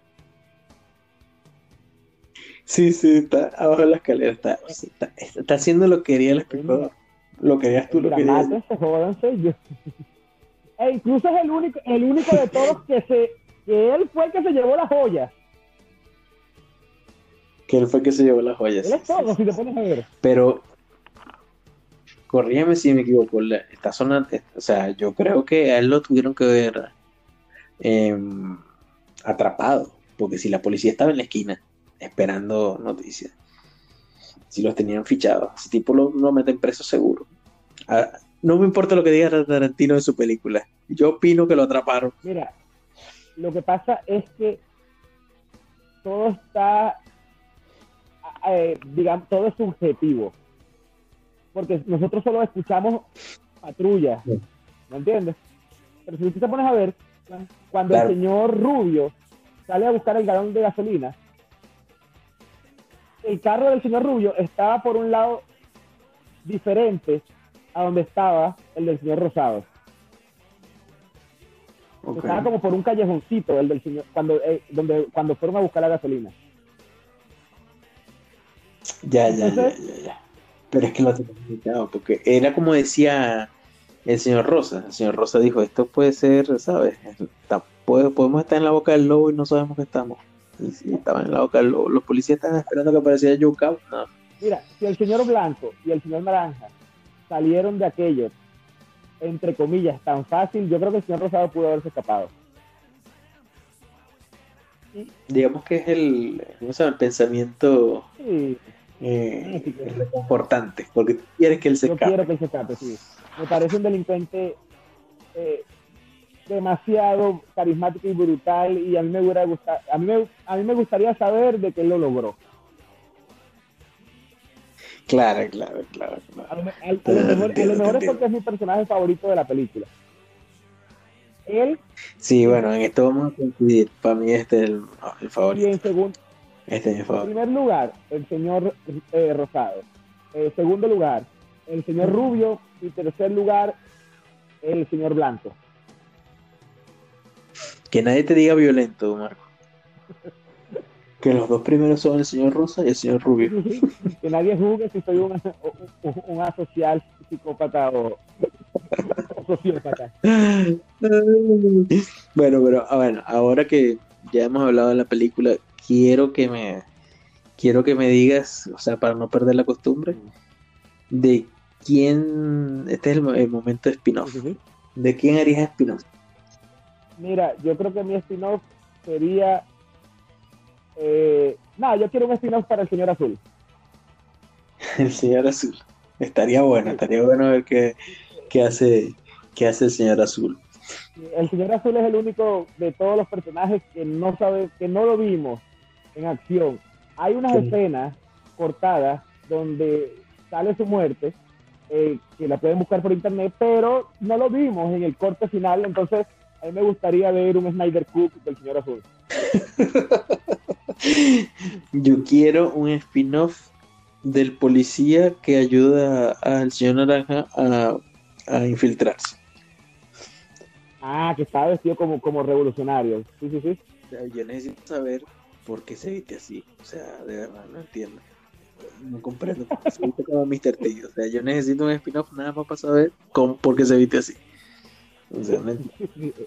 Está muy bueno, está muy bueno. eso. Mira, entonces ahora dime rápidamente tres cosas, tus tres cosas favoritas de la película. Bueno, a mí me encanta el, el inicio en, en la cafetería. Esa es una de mis escenas favoritas. Me encanta el momento donde ellos están. Después es como otro En el momento están planeando el robo, pues, pero están, están manejando una CIA y empiezan a hablar de, de, de las películas Black Exploitation, que nombran a Pam Grier y a Christy Love. Esa parte me encanta, a mí me gustan las películas de Black Exploitation y de hecho Pam Grier fue la protagonista de, de Jackie Brown más adelante en la filmografía de Tarantino. Eso me encanta, por muy, o sea, por muy insignificante que sea para, para, el, para el argumento de la película. Y, a ver, bueno, está la escena, la- sí, bueno, yo diría que, a ver, a ver, eh, la escena de la oreja sí me gusta, pero me gusta más, eh, digamos, en el momento donde ese- esa escena que tú me comentaste, no, no, no la escena de la, la- de la oreja como tal, sino la escena donde nos presentan a mi- al señor Rubio, que están peleándose el señor Ross con, con el. Es, esa, eh, esa forma de dirigir de Tarantino a mí me pareció genial, genial. Esa- esas tres me encantan. Y Mis tres cosas favoritas son la escena donde cada uno se coloca los nombres que al señor Rosa no le gusta ser el señor Rosa. genial. Y, y yo es como que, mira, aquí mando yo y si eres el señor Rosa, eres el señor Rosa. Una vez eh, quisieron elegir los, los colores y no, no funcionó, así que te quedaste señor Rosa. Me encanta. O sea, eh, ahí tú, tú, tú ves como que quién tiene el poder y, y te desarrolla más los personajes. Sí, sí, sí. La segunda cosa que más me gusta de la película, sin duda, es el intro con, con, con su banda sonora, con Little Big Bird. Genial. Eh, me, me parece como una escena tan simple de seis personas, cinco personas entrando por un callejón en, en slow motion con una canción puede ser tan rompeculos. O sea, es, es increíble cómo esa escena puede ser tan gángster. Y sigue funcionando. Sigue funcionando. Sigue funcionando. Y la tercera cosa que más me gusta de esta película no es una cosa, es un actor. Y me pongo de pie y es Steve Buscemi. No, brutal, aquí, aquí se sale. esta se sale. película, esta película, él pudiera ser el protagonista de la película. O sea, esta película pudiera ser él. O sea, estar, estar, todo pudiera eh, dar vueltas alrededor de él y seguiría funcionando. Porque él, sin, esta, sin él, esta película, no voy a decir que no fuera tan buena, pero él es una de las cosas que más resultó en esta película. Totalmente de acuerdo. Y que te iba a decir, no sé si me respondiste si viste Fargo. ¿Tú viste Fargo? Mira, no, no, no, no estoy muy seguro. Si te encantó Steve Buscemi aquí, o sea, tienes que mañana cuando te despiertes, ver Fargo. Ver Fargo. Anota en tu lista. Ver Fargo que sale Steve Buscemi como un criminal también parecido a este y me va a encantar. Si está en, si, si está en Netflix, voy ahorita mismo. No sé si está en Netflix, puede ser que sí. Puede ser que sí. ¿Alguna cosa negativa de la película? Eh, no, no, no, no. Yo creo que, mira, sí, no sé si es porque está en mi top 10 de películas favoritas, pero yo a esta película no le encuentro eh, nada negativo. Pese a que dije que critiqué a Joe y a su hijo, no, no los critiqué porque me parezcan malos, solo eh, resalté a los otros personajes, pero no porque estos me parecieran malos, sino porque los otros me parecen demasiado sobresalientes. Y eso puede Esta ser, película- eso puede responder a que esta es la única película de Tarantino donde Tarantino está contenido, digamos. Porque después de Pulp Fiction, después de dos horas y media la película no te baja. Y alguna cosa malita tendrá, pero yo creo que esta película está bien, bien, bien estructurada y bien pensada. acabas de dar algo en el clavo, que es una cosa que muchas personas, aunque les gusten las películas de Tarantino, no les gusta eso de Tarantino, que es cuando Tarantino se desata Sí, sí. y hace de la, y hace de la suya, que por lo menos, para que, para que las personas me entiendan, en The Django sin, en The Django, sin cadenas, cuando él empieza el tiroteo en la mansión. Es como que ya va, Tarantino. La trama iba rechísima, los diálogos perfectos, pero empezaste un tiroteo donde te fuiste a otro lado. Y Sí, hay una, muchas hay parte de Django que es prescindible, pero me encanta Django. O sea, yo entro, ya lo- yo entro en su ya lo- club, no puedo evitarlo. ya no es que ni siquiera nos gusta, sino que se lo aceptamos. Y bueno, con todo eso que, digamos que no lo estoy diciendo tan negativamente, pero sí es una crítica, pues que a veces Tarantino se exagera, pues. Perfecto. Se Eso da- diciendo, no es que no es que lo amemos, no es que amemos esas partes, solo que se lo aceptamos. En algunas partes funciona, en otras no. Pero, por ejemplo, Porque por- en, en mi película favorita de Tarantino, que es divisivo también, que es Kill Bill, es la película donde están más desatados, pero esa, esa película está, o sea, yo de verdad, es, que, pero es que por la manera que es llevada esa película de principio a fin, encaja a la perfección encaja el- sí, eh, la- el, el gore, ¿me entiendes? sí, O sea, esas escenas ultra violentas en Kill Bill caen perfectamente, en The Django no. Yo considero que no. Bueno, y tiene, y tiene sentido que esta sea la película más contenida porque es la primera digamos, digamos que en ese momento Tarantino no tenía el poder que, que tuvo a partir de... No podía arriesgarse, Claro, no podía arriesgarse. claro. Eh, y yo creo que esta película, mira, yo me atrevo a decir que es un 10 de 10. Nota, ya le estás dando 10 de 10. Oye, Yo le, yo le doy 10 de 10. Esta película para mí es un 10 de 10. No sé tú. Yo sé que hay muchas personas. Mira, ¿te acuerdas del señor de, de 60 años que yo nombré en el primer podcast? sí, Yo le presté esta película y él me la regresó y me dijo, no joda, chamo. Yo te pedí una película buena, préstame algo bueno, vale, esta película es una ladilla. Y yo dije, mira, eh, coño tu madre. Para empezar, ¿no? Para empezar, adelante. Eh, porque quizás, quizás, si tú no has visto esta película en el 2021 y no eres de cine de culto, a lo mejor no te enganche ni la ames. Quizás. Oye, pero es que no sé cómo puedo aburrirle esta película. De verdad. Mira, es que hay, es que hay personas, hay personas que están acostumbradas a los mercenarios de Silvestre Stallone. ¿Es posible que el doblaje haya sido malo? Es que no le he visto el doblaje. Puede ser. No, yo he visto esta película, yo he visto esta película nada más en idioma original. No sé. A lo mejor tu amigo lo vio en doblaje y a lo mejor No, no, no. mucho. Él, él la vio, él la vio en, él la vio en el mismo idioma que yo porque yo se la presté en DVD. Ah, ok, ok. No tenía así, sí. Ah, bueno, entonces no tiene perdón. No, pero él está acostumbrado a Duro de Matar 5, ¿me entiendes? ya, ya, ya. A Ar- Ar- Arma Mortal, la última, Rápido y Furioso 8, cosas así, pues. Eh, entonces, bueno, hay, por eso que digo, hay personas que no saben apreciar una película de culto, entonces quizás se le haga difícil ver en el 2021 películas envejecidas. Pero yo creo que esta película no, no ha pasado el tiempo por ella. Está bastante vigente. No, además, incluso la ha mejorado. Sí, el, el hecho de que sea de bajo presupuesto y de que no tenga demasiadas locaciones y, ya, colabora. Y bueno, y, y digamos que el diálogo, los diálogos siguen teniendo la misma fuerza. Mira, esta película es una obra de teatro. Si tú la ves en el 2021 por primera vez. Sí, sí, podría ser el Rob, el Rob que hizo Hitchcock, eh, esa película donde era de una sola toma. Este tendría siendo la de Tarantino. Sí, sí, sí. Yo es una obra, una obra de arte que sí, que debe estar entre las 100 películas que cualquier persona debe ver antes de morirse. Esta película yo creo que es una joya infravalorada para las nuevas generaciones. Y está, está, en, está en el libro de las mil películas que hay que ver antes de morir. Sí. Y yo le daría, yo le voy a dar un 9.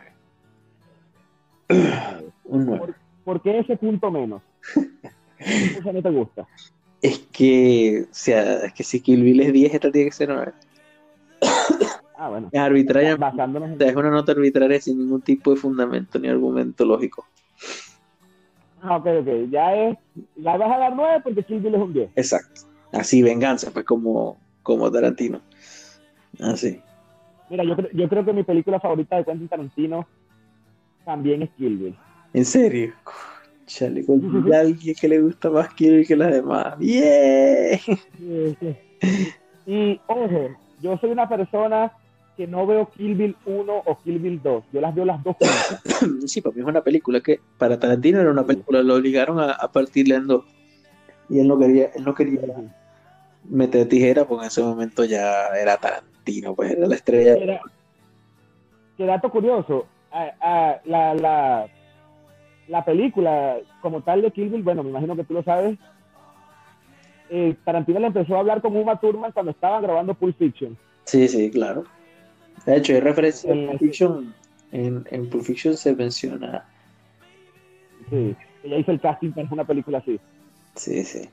Y, ojo, y para los que no están escuchando, busquen la escena, eh, digamos, el tras cámaras de cuando John Travolta está bailando con Uma Thurman, que sale Tarantino como que dictándole el paso del submarino, el paso de Batman.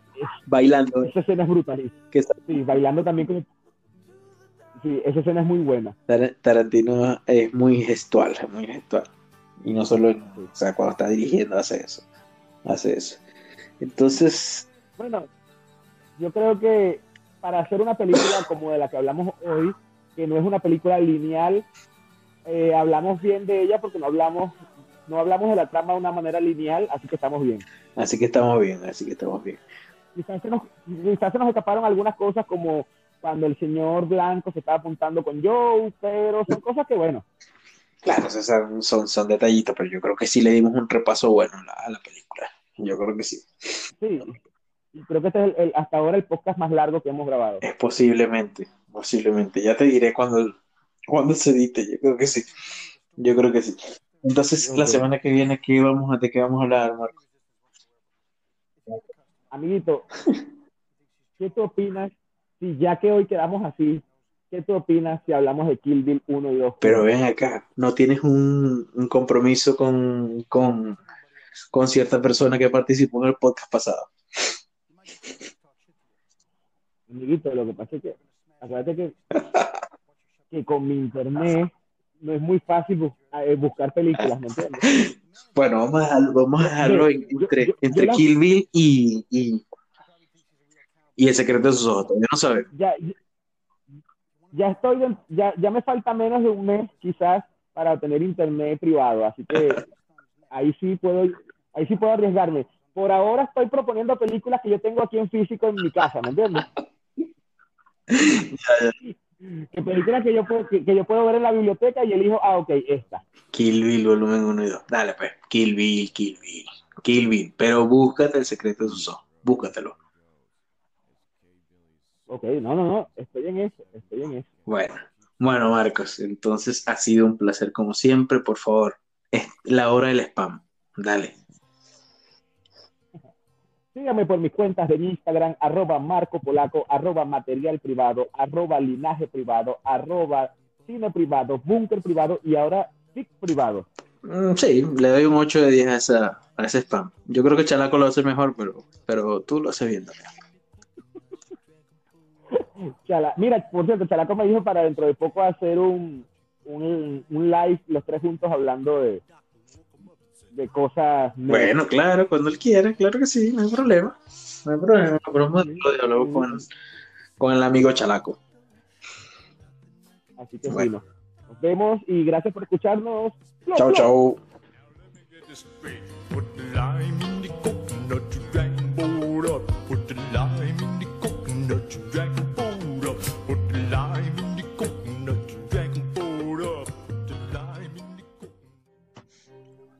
poquito de spam. Nos pueden seguir en Navío Negro Pod en Twitter y en Instagram.